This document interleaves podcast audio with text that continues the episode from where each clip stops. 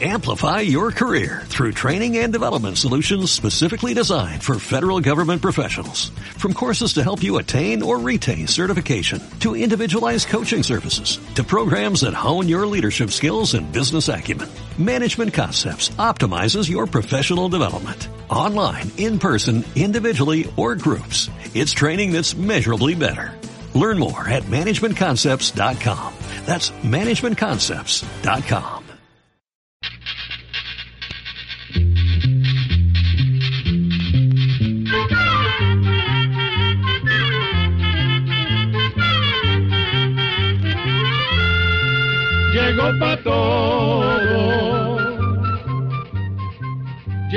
la escuela, llegó la escuela, llegó por radio.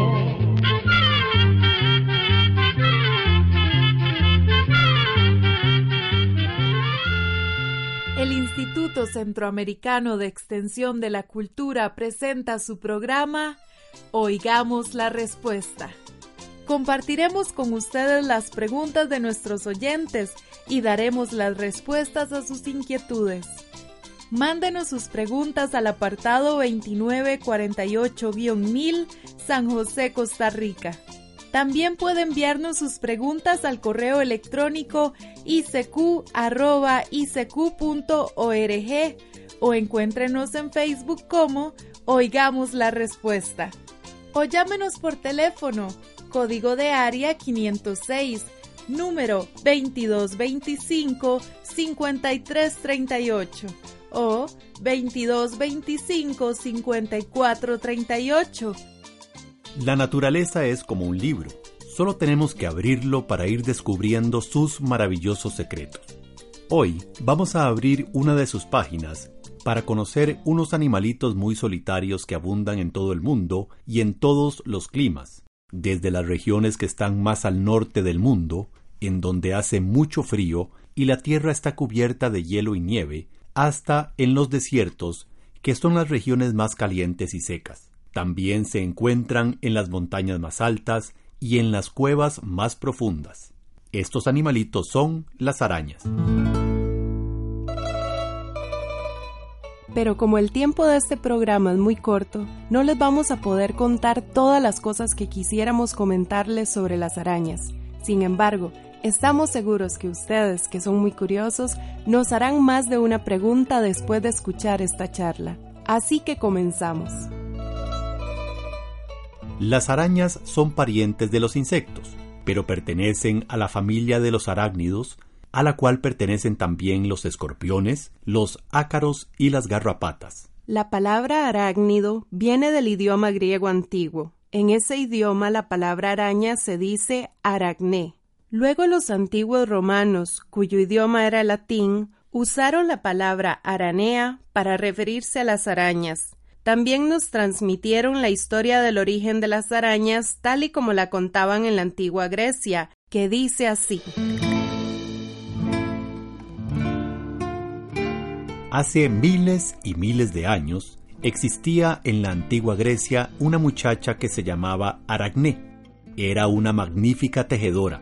Sus bordados eran tan maravillosos que toda la gente comentaba que sus habilidades se las había dado la diosa Atenea, que para aquellos tiempos lejanos era la diosa de la sabiduría y patrona del tejido. Pero Aracné tenía dos grandes defectos. Era muy presumida y era muy orgullosa. Constantemente decía que ella era la mejor tejedora y que nadie la podía igualar. Un día, la orgullosa muchacha llegó a compararse con la diosa Atenea, que como les contamos, era la patrona del tejido, y la desafió para que participara en una competencia para ver cuál de las dos tejía mejor. La diosa Atenea aceptó el reto, bajó a la tierra desde el Olimpo, que era el cielo de los antiguos dioses. Pero para engañar a la muchacha y darle oportunidad para que no fuera tan orgullosa, la visitó primero como una anciana. Convertida en anciana, le dijo a Aracné que se comportara mejor con la diosa y le aconsejó humildad.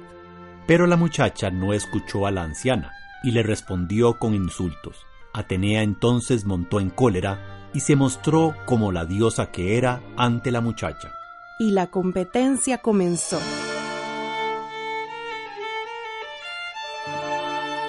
La diosa tejió maravillosamente la tela, bordó a los doce dioses principales de la Grecia antigua en toda su grandeza y majestad. Además, para advertir a la muchacha, bordó cuatro acontecimientos que enseñaban las terribles derrotas que sufrían los humanos que desafiaban a los dioses. Por el contrario, la tela de la vanidosa Aragné, también bellamente bordada, mostraba a los dioses de una manera muy vergonzosa. Cuando la diosa vio que el bordado de la muchacha insultaba a los dioses, se enfureció muchísimo y rajó la tela. Aragné se dio cuenta que había ofendido gravemente a los dioses, sintió mucho miedo y casi enloqueció. A toda prisa salió corriendo e intentó quitarse la vida colgándose de una viga del techo.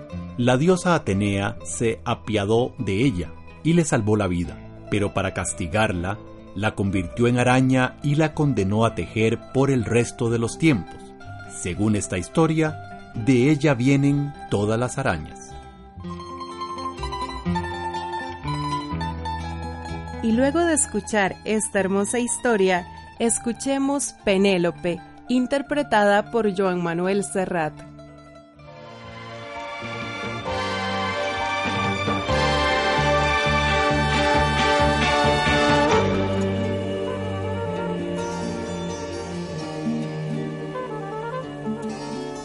Penélope, con su bolso de piel marrón y sus zapatos de tacón y su vestido de domingo.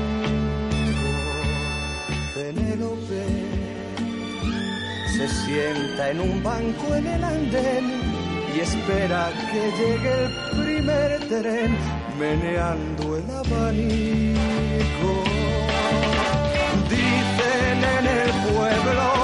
Que un caminante paró su reloj una tarde de primavera. Adiós, amor mío, no me llores, volveré antes que de los sauces caigan las hojas. Piensa en mí,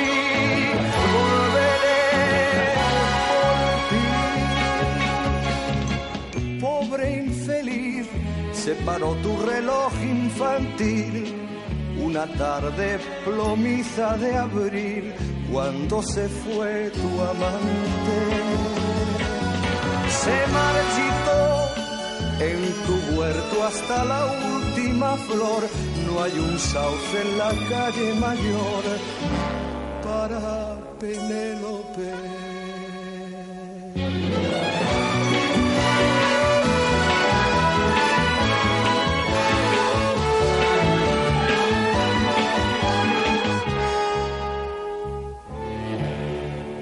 Penélope, tristes a fuerza de esperar, sus ojos parecen brillar si un tren silba lo lejos. Penélope, uno tras otro los ve pasar, mira sus caras, les oye hablar, para ellas son muñecos. Pueblo que el caminante volvió. La encontró en su banco de pino verde. La llamó Penélope, mi amante fiel, mi paz. Deja ya de tejer sueños en tu mente. Mírame soy tu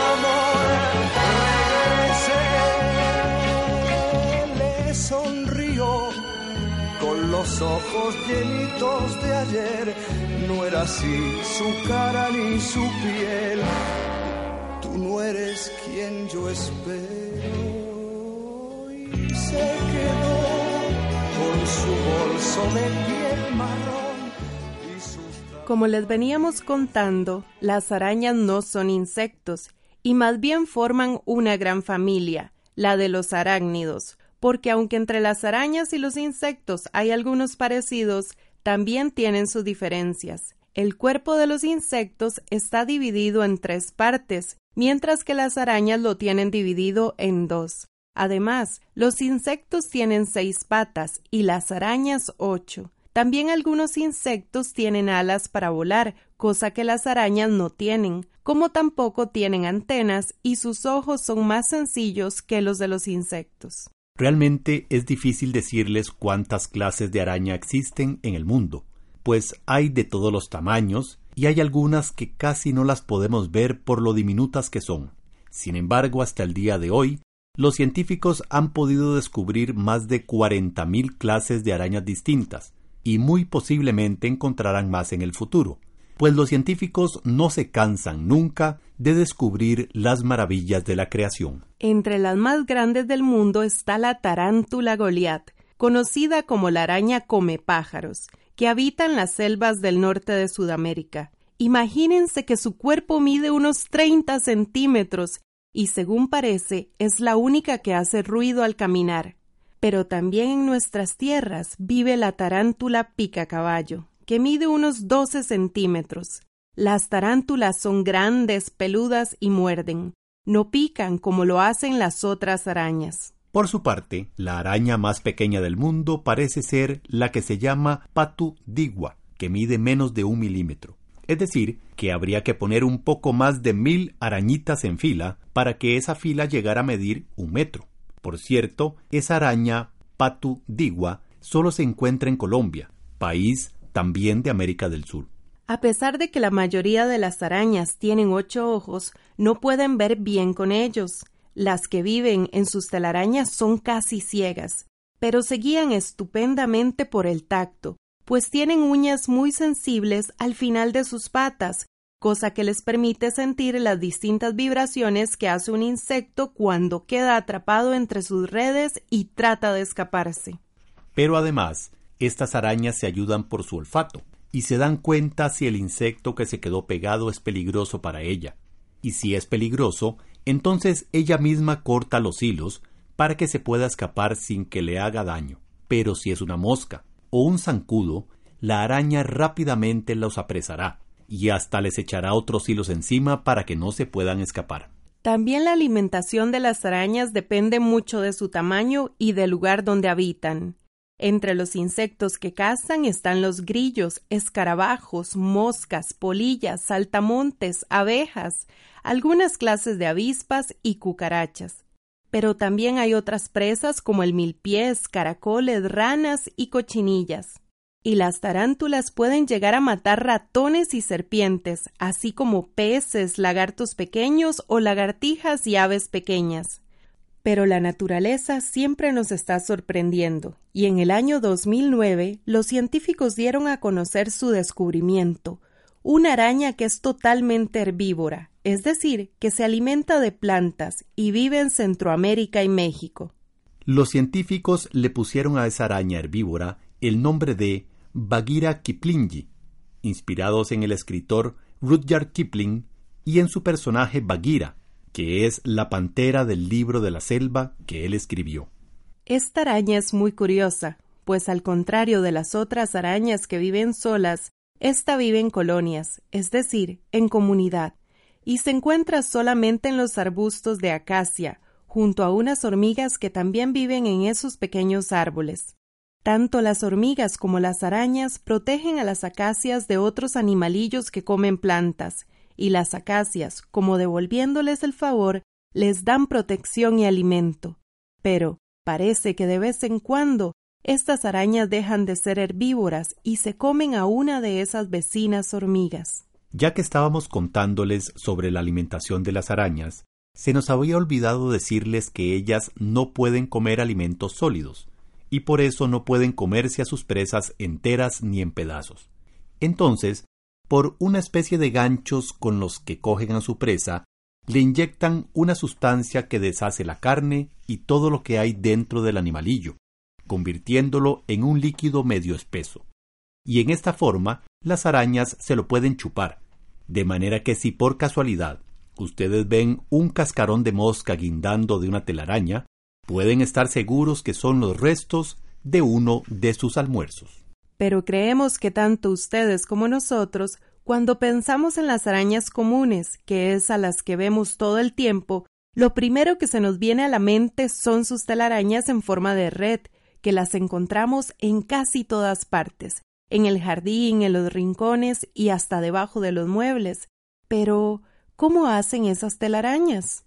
Las hacen con unos hilos de seda. En la parte de atrás de su cuerpo tienen unas glándulas que son las que producen las sustancias con las que hacen sus hilos. Estas sustancias son líquidas y salen al exterior a través de unos tubitos muy finos. Pero una vez que entran en contacto con el aire, esas sustancias se ponen pegajosas y algunas se endurecen. Ese hilo da la impresión de ser muy fino y débil, pero es todo lo contrario. Es más resistente que un hilo de acero de su mismo grueso, y puede estirarse sin romperse hasta veinte veces su tamaño. También son impermeables, pues no permiten el paso del agua o de otro líquido ni la humedad. Además, las arañas recubren ese hilo con un material que no permite la entrada de microbios. Y como si esto fuera poco, dependiendo de las necesidades y el ambiente donde vivan, las arañas pueden elegir el grueso que tendrán los hilos de sus telarañas, pues la mayoría de las arañas pueden producir de tres a siete diferentes clases de seda. Algunas de esas maravillosas cualidades de esos hilos ya habían sido observadas desde la antigüedad. Los antiguos griegos usaban las telarañas como envoltorios para cubrir sangrados fuertes y proteger heridas, pues ya se habían dado cuenta que cubriéndolas con la telaraña se mantenían limpias y sanas. También distintos pueblos usaban las telarañas para pescar, cosa que todavía siguen haciendo los descendientes de los primeros habitantes de Australia. Por ejemplo, en una de sus islas los aldeanos usan las telarañas como redes de pesca. También recogen las telarañas para hacer con ellas carnadas para atrapar a los peces sin usar anzuelos, pues fácilmente los peces se enredan en las telarañas. Hoy en día, con técnicas más modernas, los científicos han logrado usar los hilos que producen las arañas para hacer vendajes y hasta chalecos antibalas, y están estudiando sus propiedades para coser heridas y poder usarlas en las cirugías.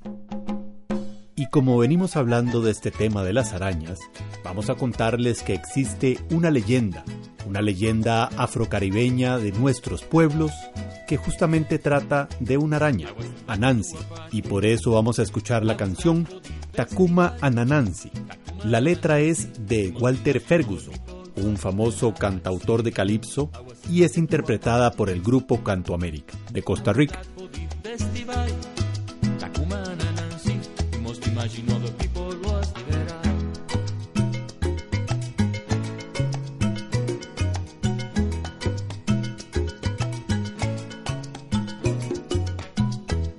They kind of gave me a seat While they practice a melody. The music was sounding sweet. They were singing,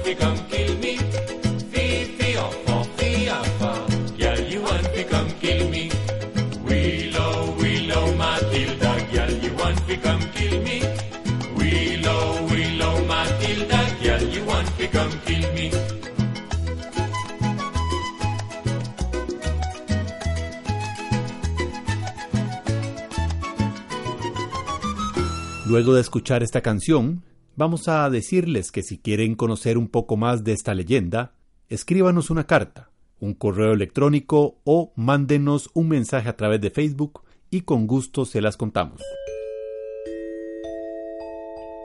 ¿Cómo hacen esas estupendas tejedoras para hacer sus telarañas en forma de red? Para hacer su telaraña en esa forma, que es la que más conocemos, se valen de la fuerza del viento. A medida que el hilo sale de su cuerpo, la araña se coloca a favor del viento y deja su cuerpo flotando, para que el aire que sopla se la lleve junto al hilo hasta pegar en una rama, un alambre o cualquier otra cosa. Y como el hilo es pegajoso, se pega cuando llega al otro extremo. Así, la araña construye el primer puente de su telaraña. Después, la araña se deja caer por medio de otro hilo para que éste quede parado, o sea, de forma vertical. Luego, en sentido contrario al primer puente, coloca otro puente acostado, y luego tiende otro hilo parado para que se junte con la esquina por donde comienza el primer puente. En esta forma la araña ha hecho un marco de hilo. Este marco le sirve para sostener todos los demás hilos que irán hacia el centro de la tela. Para hacerlo, la araña va poniendo un hilo en círculos o ruedas que van de adentro para afuera y cada vez son más grandes. En el centro quedan rueditas de un hilo muy pequeñas de manera que el tejido queda muy tupido. Y así ya la telaraña está hecha. Pero además, también existen diferentes clases de telarañas. Algunas son como una maraña, que es un conjunto de hilos que están entrecruzados de manera que no se pueden separar. Otras telarañas tienen forma de embudo, pero todas las telarañas tienen el mismo fin, atrapar a las presas. Son tantas las especies de arañas que existen que entre ellas hay muchas que son muy curiosas. Por ejemplo, en otros países hay una araña que vive dentro del agua.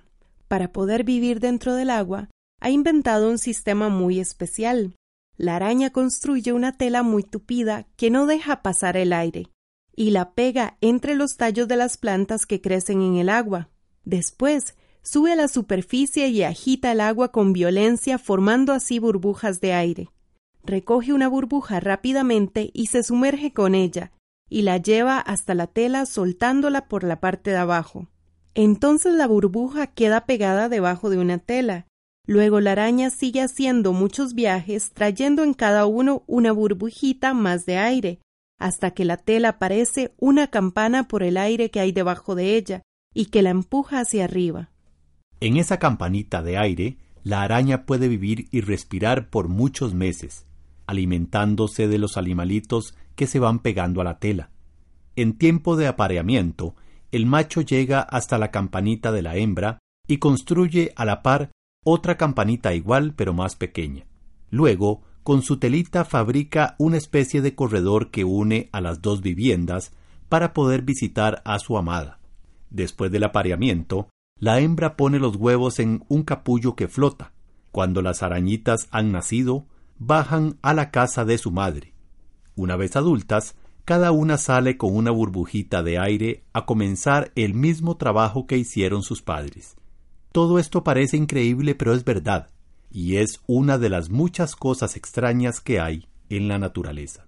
Hay otras arañas que no fabrican telarañas para atrapar a sus presas.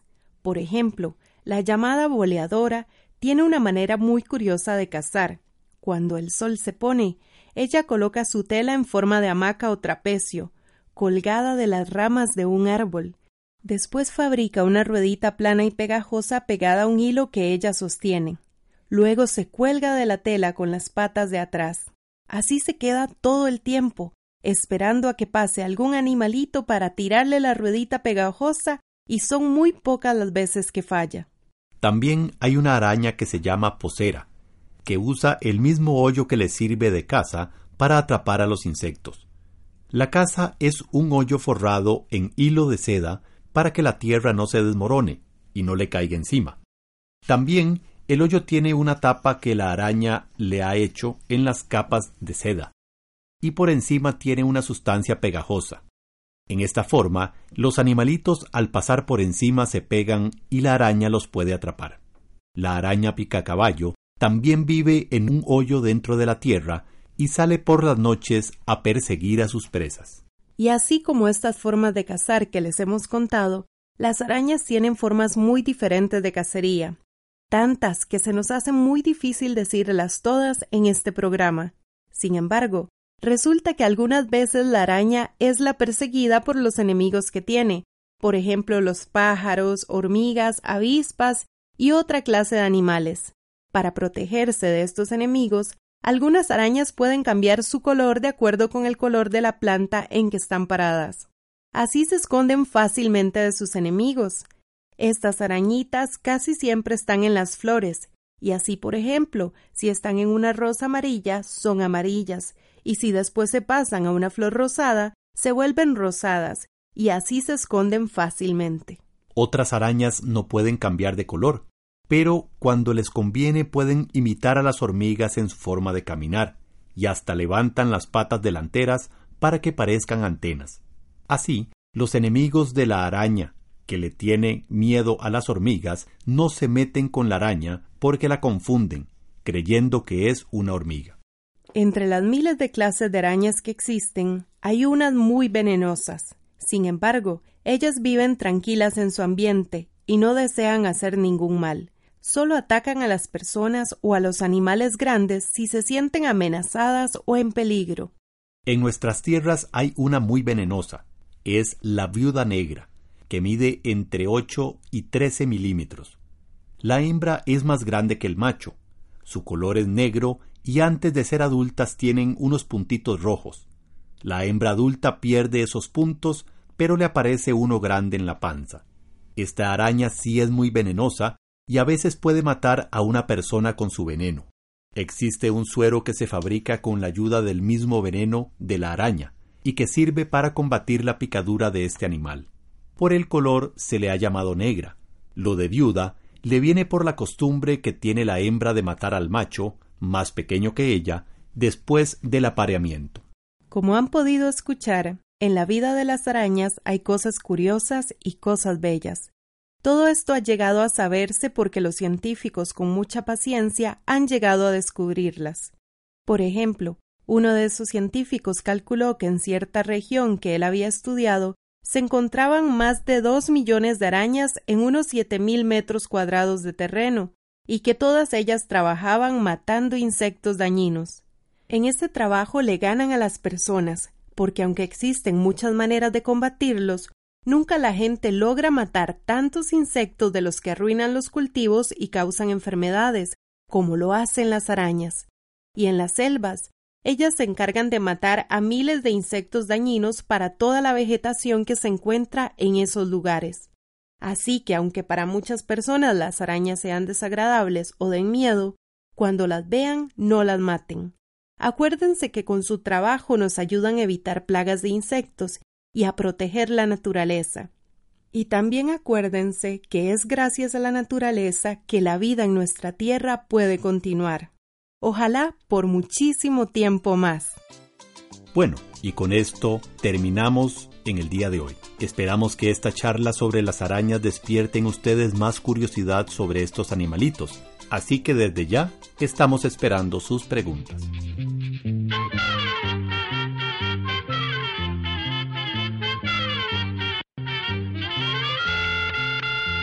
momento despedirnos. Se va a la escuela, se va cantando.